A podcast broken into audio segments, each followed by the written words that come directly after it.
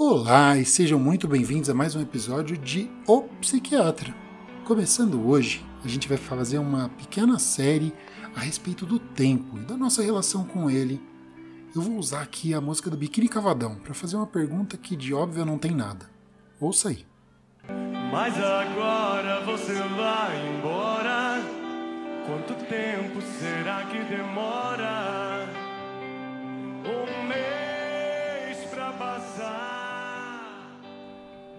Quanto tempo leva o tempo de passar o tempo? É o tema do nosso programa de hoje. Na sua teoria da relatividade especial, Einstein corou o que intuitivamente a gente todo mundo sabe. O tempo é relativo.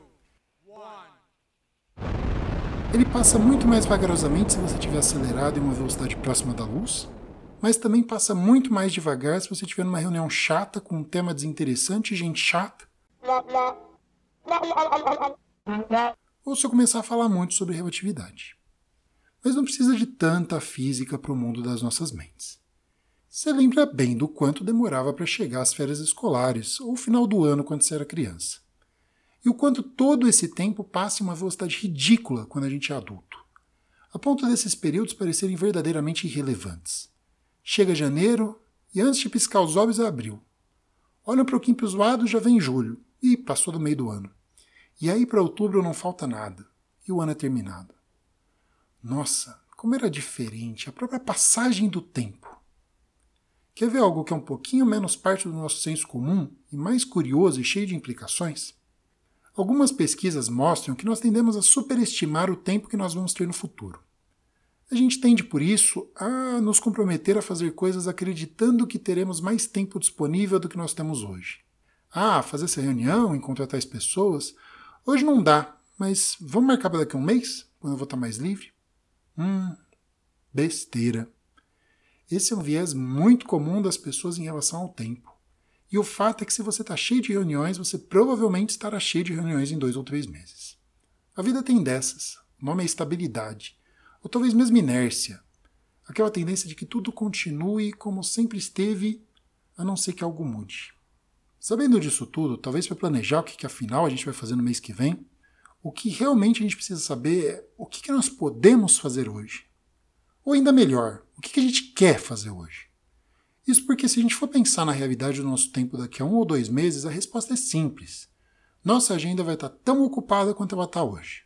Você pode tentar se convencer do contrário, mas se não houver nenhuma mudança na sua vida ou na sua relação com o tempo, é extremamente improvável que seja verdade. Afinal, o que, que a gente quer fazer com o próprio tempo? Em Clique, uma comédia do ano de 2006, o personagem Michael Newman, trazido às telas pelo hilário Adam Sandler, recebe um controle universal para o tempo, que permite que ele possa avançar os momentos tediosos da vida, como as tais reuniões que nunca acabam, e saborear mais longamente as suas conquistas, sem chateações, discussões, doenças e obrigações menores. A esposa de Newman, contudo, faz uma pergunta sagaz lá no começo do filme que talvez o defina. Posso te perguntar uma coisa? Claro. Depois de você fazer todo esse trabalho, virar sócio da empresa, Uhum. acha mesmo que vai ter mais tempo para nós ou as coisas vão ficar ainda mais fora de controle? Espera aí, espera aí. É. O filme, em suma, é uma comédia, mas ele permite um insight completamente interessante e delicioso relacionado à ideia do tempo e de como que a gente o maneja. Quando o controle remoto aprende a entender o tempo como Newman o entende, seus desejos se tornam um verdadeiro pesadelo. Por que você fez isso comigo? Você mesmo fez isso, Michael. Não, não, eu não queria perder esse tempo todo. Eu não queria perder a Dana. O controle remoto é programado pelo seu comportamento. Toda vez que havia conflito entre seu trabalho e seu lar, o trabalho vencia. Não, não é verdade. E a pergunta é: como nós ocupamos o nosso tempo? E como faria sentido ocupá-lo?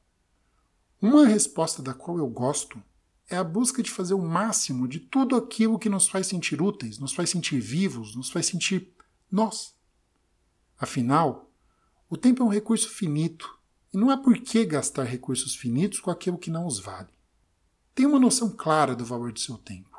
Não apenas um valor financeiro, mas um valor que tem a ver com como você acha razoável gastar 10, 30, 50 minutos, uma ou duas horas. É uma equação que pode ser complicada, mas que responde, por exemplo, se vale a pena ficar na fila de um restaurante ou do supermercado quando você poderia apreciar uma bela refeição onde não tem fila ou ter uma conversa significativa esperando delivery. Aliás, falando no tempo como um recurso finito, vou fazer uma digressão aqui e contar uma coisa bem interessante para vocês. A gente costuma pensar no tempo da mesma forma que a gente pensa em dinheiro. Quanto mais, melhor. Só que existem algumas pesquisas que mostram que pessoas com muito tempo livre geralmente depois da aposentadoria ou de alguma situação pela qual elas não têm mais eventos pré-programados, são absolutamente tão infelizes quanto pessoas sem tempo livre, com trabalho demais, obrigações demais e por aí vai. Isso é uma coisa para refletir, né? Porque, novamente aqui, como em muitas outras coisas na vida, talvez o segredo seja o equilíbrio. Saindo da digressão, Vamos agora para uma dica prática. Tente entender como você está usando o seu tempo. Pega uma folha de papel e divida ela tentando dividir nos dias da semana e nas horas que você tem, enfim, preferencialmente acordado durante o dia. E aí você escreve o quanto possível no momento em que as coisas estiverem acontecendo, certo? Até para a gente não estar tá sob a influência de uma memória depois e tudo mais.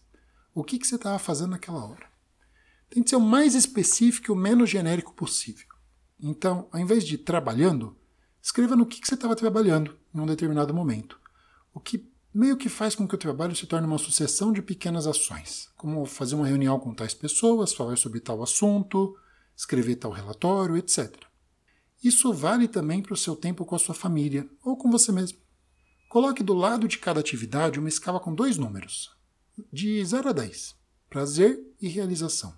Prazer é prazer, sensação de bem-estar, de felicidade, de, de alegria enquanto você está fazendo. Mas entenda a realização como realizar alguma coisa mesmo, como uma ação que serve para alguma coisa, como boa parte das coisas que a gente faz no trabalho, por exemplo. Depois disso, tenta analisar criticamente os dados e pensar em como você está utilizando seu tempo. Por exemplo, eu não costumo ir em restaurantes que têm filas grandes, ou se eu vou, eu vou bem antes do lugar ficar lotado.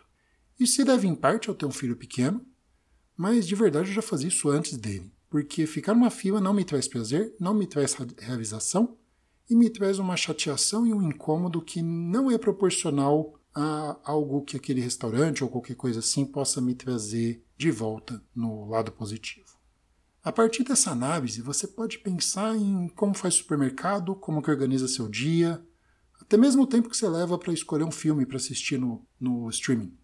Isso talvez te leve a algumas escolhas em relação a como você organiza o seu dia. Talvez você consiga ficar um pouco mais atento às coisas que não te trazem prazer, que não te trazem realização e que de alguma maneira podem ser encurtadas ou mesmo suprimidas ou substituídas por outras. E aí talvez você consiga efetivamente ter mais tempo, ao contrário do que eu falei lá no começo sobre a estabilidade. Contrário não, porque na verdade o que eu disse é que você vai ter exatamente o mesmo tempo, a não ser que você faça alguma coisa. Pois é, aí está uma receitinha para fazer alguma coisa. Pessoal, espero que vocês tenham gostado. No próximo episódio a gente vai continuar falando sobre o tempo e vamos falar sobre algo muito legal. A gente vai falar sobre a máquina do tempo. Não perca. Até lá. Tchau, tchau. A vida inteira de um inseto. Uma digressão sobre a vida inteira de um inseto? Existe um tipo de inseto de uma ordem chamada efemeróptera cuja vida dos adultos é de cerca de um dia. Essa não é a duração total da sua vida, porque eles têm uma fase de ninfa que pode durar até mais de um ano. Mas eles são adultos por um dia e uma noite. Eles sequer se alimentam. Eles só se reproduzem, põem ovos e deixam de existir.